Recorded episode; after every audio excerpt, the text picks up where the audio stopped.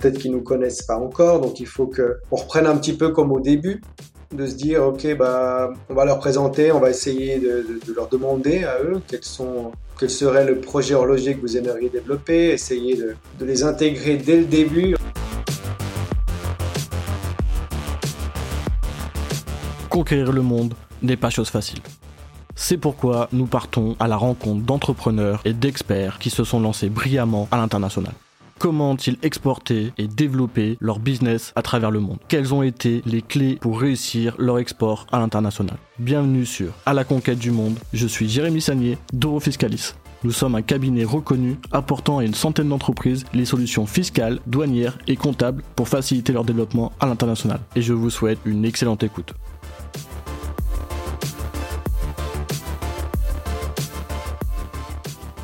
Les amis, dans cet épisode, je reçois Claudio Damor. Il est le fondateur de la marque d'horlogerie suisse Code 41. Cette pépite du secteur a réussi à faire une entrée fracassante sur le marché des montres grâce à ses idées novatrices. Elle a compris les nouveaux modes d'attente des consommateurs. La grande promesse de Code 41 est de créer des montres complexes votées par leur communauté. Code 41 est arrivé grâce au co-funding en 2015. Sept ans après leur lancement, nous pouvons constater un véritable succès pour cette marque suisse. Code 41 n'est pas une marque comme les autres, c'est plutôt un projet communautaire. Son objectif est de rassembler des passionnés de la haute horlogerie en les faisant participer à la création de leur modèle. Pour que ça marche, le fondateur Claudio Damor a eu l'idée géniale de donner la totale transparence sur l'origine des pièces, sur les coûts et la marge de l'entreprise. Cela a permis à leur communauté d'avoir ce sentiment d'acquérir une montre de qualité à un prix inégalé sur le marché. Leur communauté atteint aujourd'hui plus de 530 000 membres, c'est une prouesse en seulement quelques années. Dans cet épisode, nous allons échanger avec Claudio sur les projets de Code 41 en cette année 2023. Ils ont comme ambition de faire une levée de fonds communautaire grâce à la tokenisation.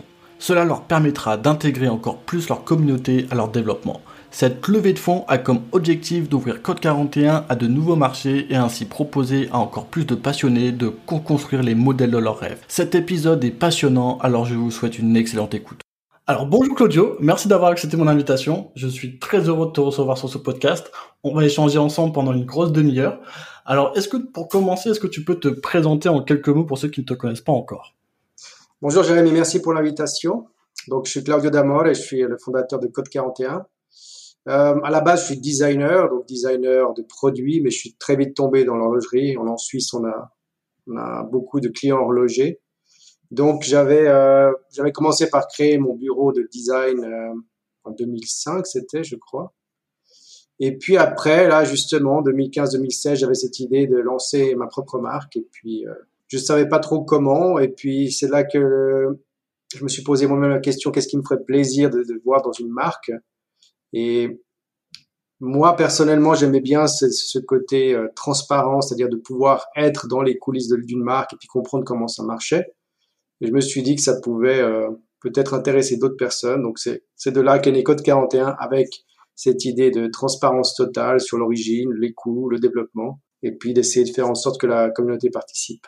Bah, c'est vrai que ça c'est vraiment votre, votre vraie force, c'est vraiment que bah votre communauté peut vraiment voter euh, pour les nouveaux modèles euh, et vraiment impliquer à 100% dans la conception des modèles et, euh, et aussi vraiment une totale transparence sur vraiment sur euh, l'origine des pièces, d'où elles viennent, euh, leur histoire, euh, combien ça coûte. ils peuvent même un peu, on peut même voter pour le prix que qu'on pourrait qu'on pourrait mettre dedans. Donc c'est vrai que c'est c'est une vraie innovation et c'est vraiment inspirant vraiment là-dessus. Donc franchement chapeau pour pour l'idée de l'avoir mis en place parce que bah à cette époque-là ça se faisait pas beaucoup donc donc franchement chapeau. Ouais, je crois que l'important ici, c'est que on voit qu'on peut faire quand même des, des, produits, surtout des produits dans le haut de gamme, on va dire. Je ne qualifie pas, pas comme une marque de luxe. Le luxe, c'est quand même des, des valeurs qui nous correspondent pas trop. Avec c'est des valeurs euh, subjectives et qui font qu'il y a aussi un statut dedans. Nous, c'est vraiment des produits haut de gamme parce que c'est vrai que c'est des produits euh, qui sont travaillés avec des, des artisans qui vont dans le détail et puis qui, qui font que les produits à la fin ont un certain coût. Par contre, l'objectif n'est pas de rajouter une part subjective euh, dessus en disant voilà il y a aussi le côté image de marque et autres. Donc c'est pour ça qu'on explique vraiment ce qu'on fait, qu'est-ce qu'il faut pour arriver à créer un produit de, de, de bonne qualité ou de haute qualité. Par exemple, quand on crée notre propre mouvement, il y a un coût pour ça, il faut que les gens le comprennent.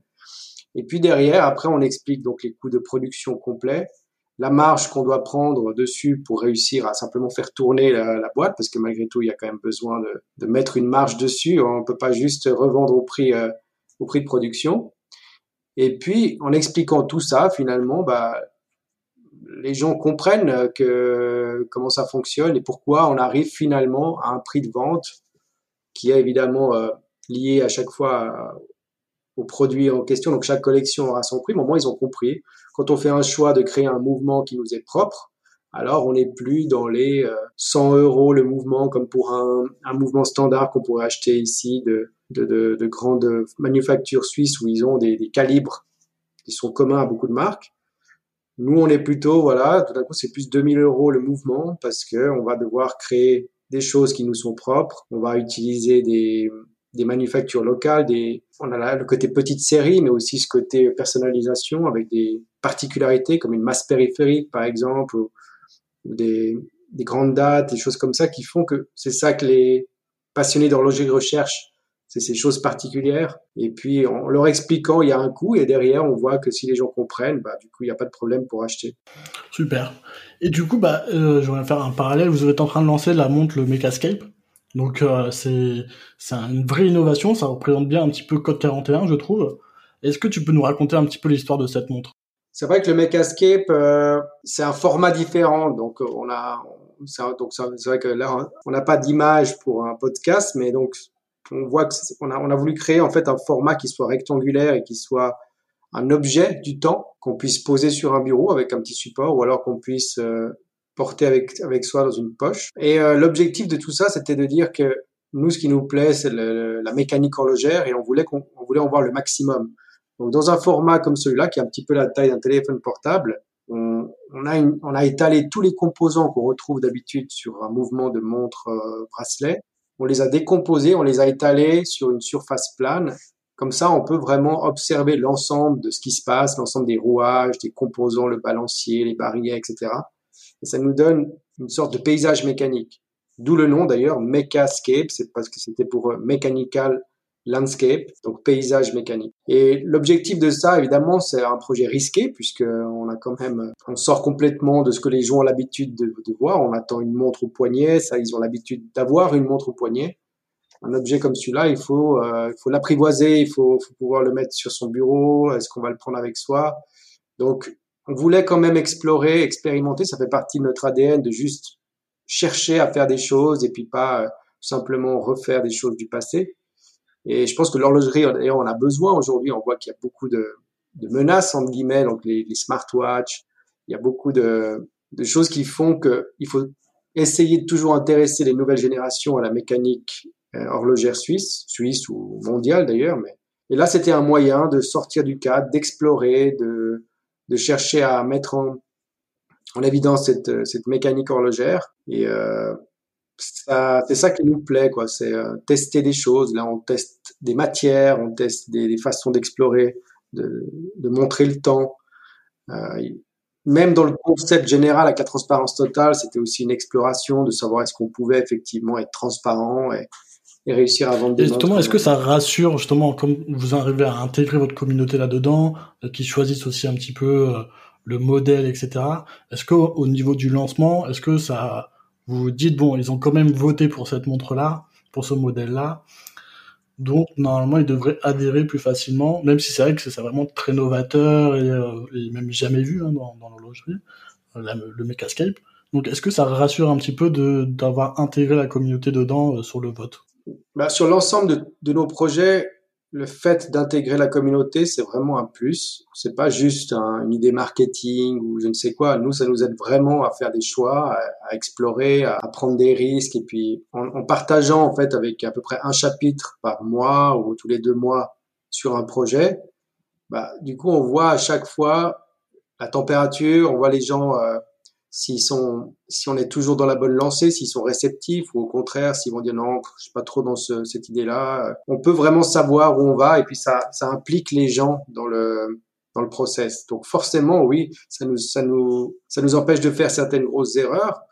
Euh, ça nous aide à, à, à, déjà intégrer les gens, donc ils se sentent un petit peu par, faire, faire partie du projet. Donc au moment des précommandes, c'est vrai que c'est plus facile et puis on a déjà une idée d'à peu près où on va.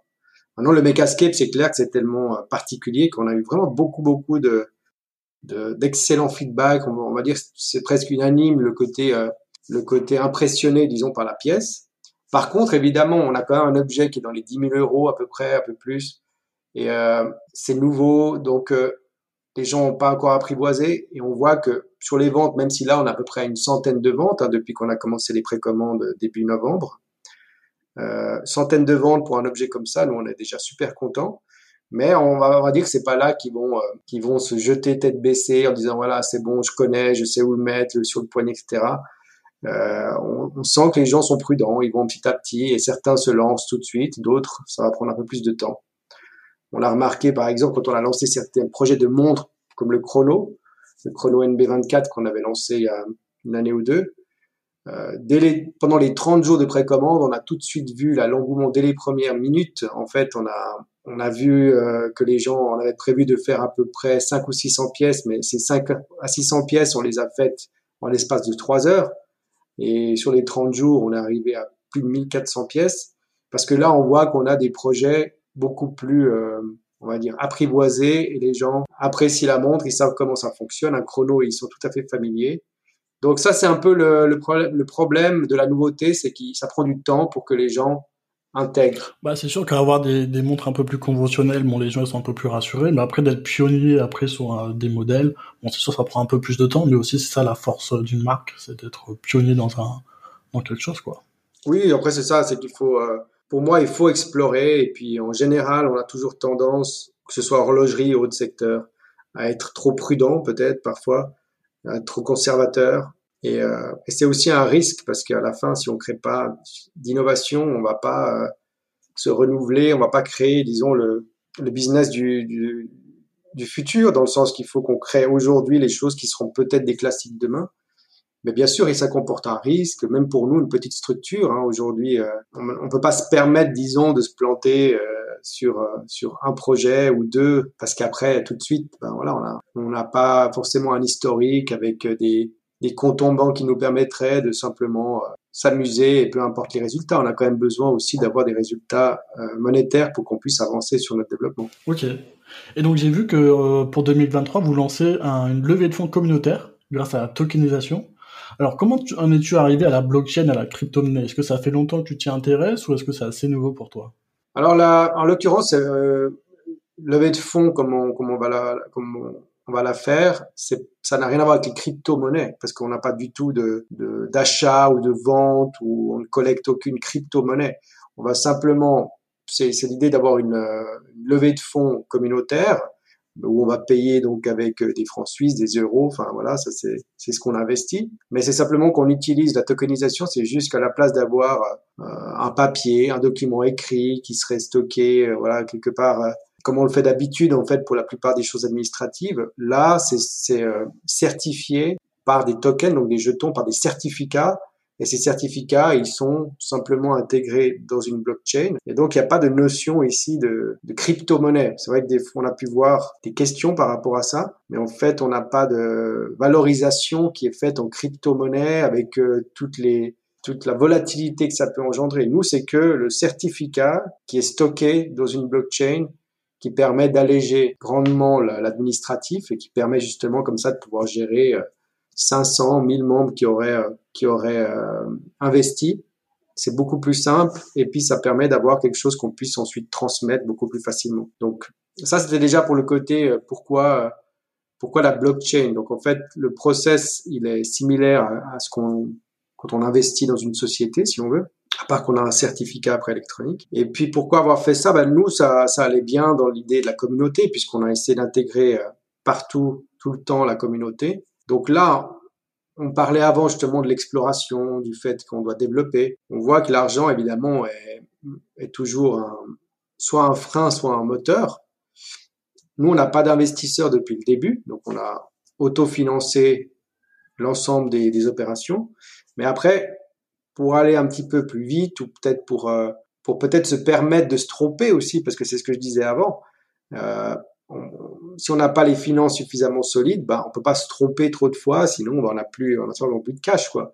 Donc aussi, ça nous permet d'avoir une levée de fonds nous permettrait d'avoir une visibilité un peu plus longue, développer plus de projets, expérimenter un peu plus, développer aussi des nouveaux marchés. Et c'est pour ça qu'on voulait faire une levée de fonds et la forme de la tokenisation, en tout cas de la communauté, c'est parce que comme nous, on est une marque communautaire, bah, on voulait euh, aller encore plus loin avec notre communauté pour qu'ils puissent être intégrés directement dans la société. Quoi. Ok, super. Donc j'allais te poser la question justement, euh, bah, vous avez fait du crowdfunding euh, au tout début. là maintenant, vous faites une levée de fonds avec la tokenisation. Il y a aussi des, des méthodes de, traditionnelles de financement. donc en gros, quels sont les avantages de la tokenisation pour, euh, pour cette levée de fonds?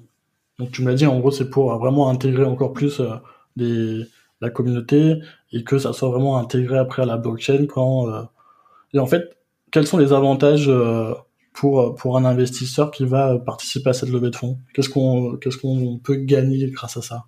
Alors déjà, effectivement, il y a la différence avec une recherche d'investisseurs peut-être plus traditionnel ou quelqu'un qui va prendre, je sais pas, 20% de la société pour tel montant. Euh, c'est des choses qui sont euh, peut-être plus plus contraignantes ou je sais pas, c'est-à-dire que quelqu'un va vouloir euh, simplement prendre une certaine, certaine possession de la société. Donc euh, nous, ça nous paraît plus intéressant pour le moment d'imaginer la communauté qui va pouvoir simplement participer et qui va pouvoir euh, ouais, contribuer encore un peu plus à notre à notre développement. Donc pour le moment, ça nous semblait plus logique de le faire comme ça. Après, des investisseurs classiques, c'est peut-être quelque chose qui viendra plus tard, mais nous, on aimerait plutôt réussir à, à se développer de, de cette façon-là. Ça nous paraît plus sain et plus en ligne avec ce qu'on fait en général avec la communauté. Et puis les avantages pour quelqu'un qui, qui investirait dans, la, dans, dans ce projet de, de, de levée de fonds là qui sera normalement janvier ou février. Bah, l'avantage c'est évidemment on investit dans une société donc on pense qu'à un moment donné on aura un retour financier. Ça c'est clair que par contre nous bah là on va être très clair sur le principe de moyen long terme plutôt. C'est-à-dire que l'objectif n'est pas de se dire après une année je sors, je fais voilà même l'objectif des gens ici c'est qu'ils doivent venir soutenir le projet et puis peut-être voilà à 3 à 5 ans, il y aura peut-être un retour sur investissement en revendant leur part, comme on le ferait avec des actions euh, d'autres sociétés euh, voilà plus traditionnelles.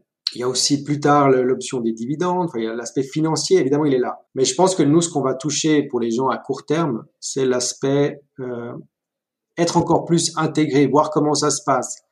Et je pense que les gens qui investissent euh, des petits montants, finalement, hein, on va être dans les 1000, 2000 euros peut-être, qui sait, les, les gens pourront aller dans, entre 500 et 5000 par exemple, bah, c'est surtout parce qu'ils vont se dire, voilà, je mets ça, je, je fais partie de l'équipe, un peu dans un sens, c'est-à-dire qu'on aura des, des, séances particulières avec les personnes qui ont investi, on va partager euh, plus intimement les développements futurs, donc ils vont pouvoir aussi donner leur avis, euh, mais pas forcément qu'on vote sur le site, mais aussi euh, dans des séances qu'on ferait exprès avec ces, ces personnes. Il y aura des événements aussi prévus pour, pour ces personnes-là. On a quelques autres avantages de type euh, extension de garantie, par exemple, s'ils achètent des produits code 41, ou peut-être des priorités sur certains produits. Donc, c'est un, peu cette, euh, ce microcosme de, de l'ensemble de ces avantages qui doit intéresser quelqu'un.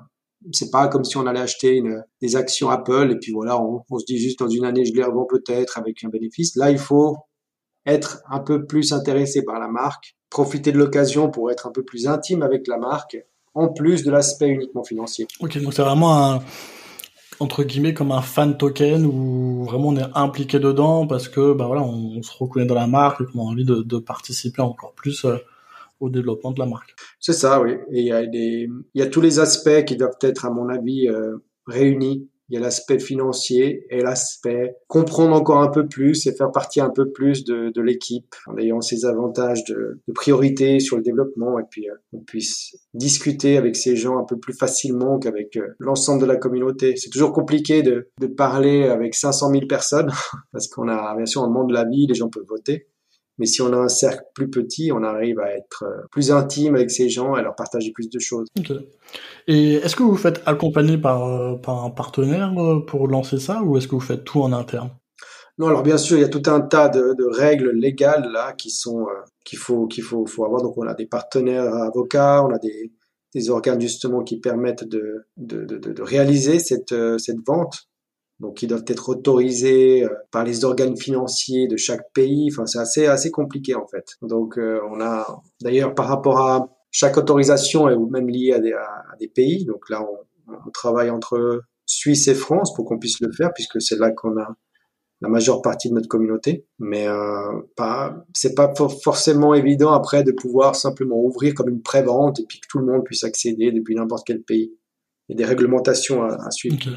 Et du coup, bah, est-ce que tu as des conseils à donner à une entreprise qui aimerait se lancer aussi dans la levée de fonds euh, communautaire? Bah, Les conseils, euh, c'est déjà tout cet aspect légal, effectivement, euh, c'est déjà propre à chaque pays. Nous, on est en Suisse, donc on a des avocats suisses, des organes de contrôle suisses et tout ça, mais si, si c'est en France, en Espagne, n'importe quel pays, bah, il faut, euh, il faut prendre contact avec des avocats spécialisés, avec des organes pour voir comment ça fonctionne déjà et quelles sont les réglementations à suivre.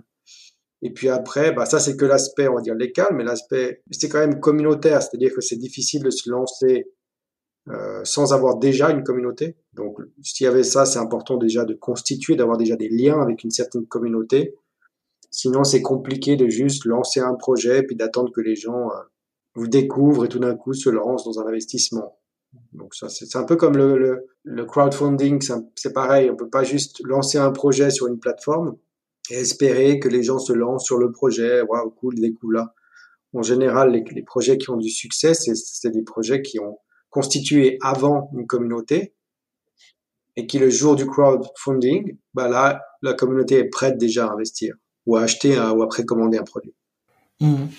Bah, c'est sûr que c'est ça la, votre grande force, c'est d'avoir réussi à créer une communauté euh, de personnes qui s'intéressent directement à votre marque. Et, euh, donc oui, c'est sûr que pour faire une levée de fonds communautaire, c'est quand même plus simple euh, si vous avez déjà une forte communauté ensuite qui s'intéresse aux produits euh, pour, pour, pour faire justement cette levée de fonds. Quoi.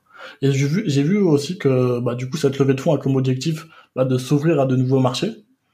Et du coup, bah, j'aimerais savoir comment euh, tu choisis les nouveaux marchés sur lesquels tu souhaites te lancer, quels sont vos process de décision, pourquoi tu choisis ce marché-là et pas un autre? Est-ce que tu peux nous en dire plus par rapport à ça? Alors là, c'est vrai qu'il y avait il y avait trois choses qui, qui, qui justifiaient, disons, la levée de fonds.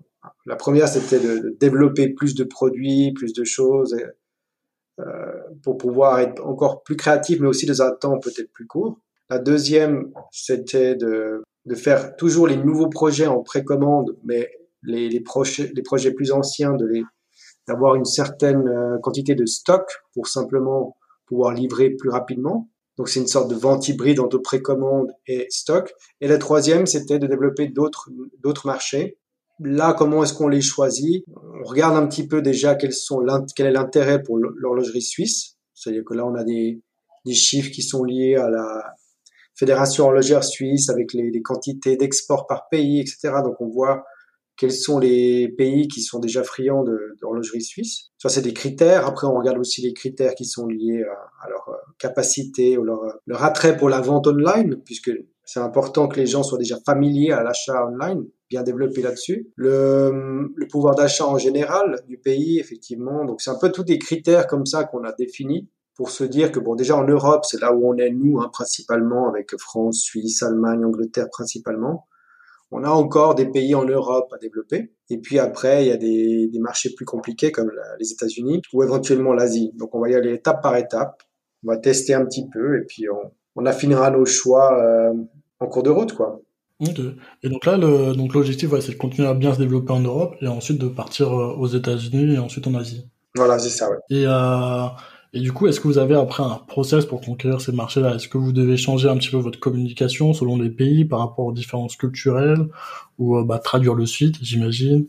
Euh, Est-ce que tu peux nous en dire plus sur comment comment ça se passe? Alors c'est vrai que le, pour nous, il y a l'histoire de la langue, mais après il y a aussi comment arriver dans un nouveau marché et puis euh, peut-être qu'ils nous connaissent pas encore, donc il faut que on reprenne un petit peu comme au début de se dire ok bah on va leur présenter, on va essayer de, leur demander à eux quels sont quel serait le projet horloger que vous aimeriez développer, essayer de, les intégrer dès le début en disant bon on a déjà on a déjà fait ça dans nos dans nos pays euh, d'origine, mais on aimerait aussi euh, comprendre ce que vous, aimeriez faire. Peut-être on va commencer par poser justement ces questions, quel projet vous intéresse, comment est-ce qu'on pourrait développer peut-être un projet qui soit qui soit lié à cet intérêt euh, particulier? Et puis d'y aller comme ça petit à petit en essayant d'adapter aussi la communication de chaque pays. En Europe, je pense qu'on a un petit peu une une approche similaire, mais États-Unis, peut-être ce sera un peu différent. Ça, il faut encore qu'on voit justement, il faut qu'on travaille avec des personnes locales euh, qui connaissent bien le marché des États-Unis pour voir comment euh,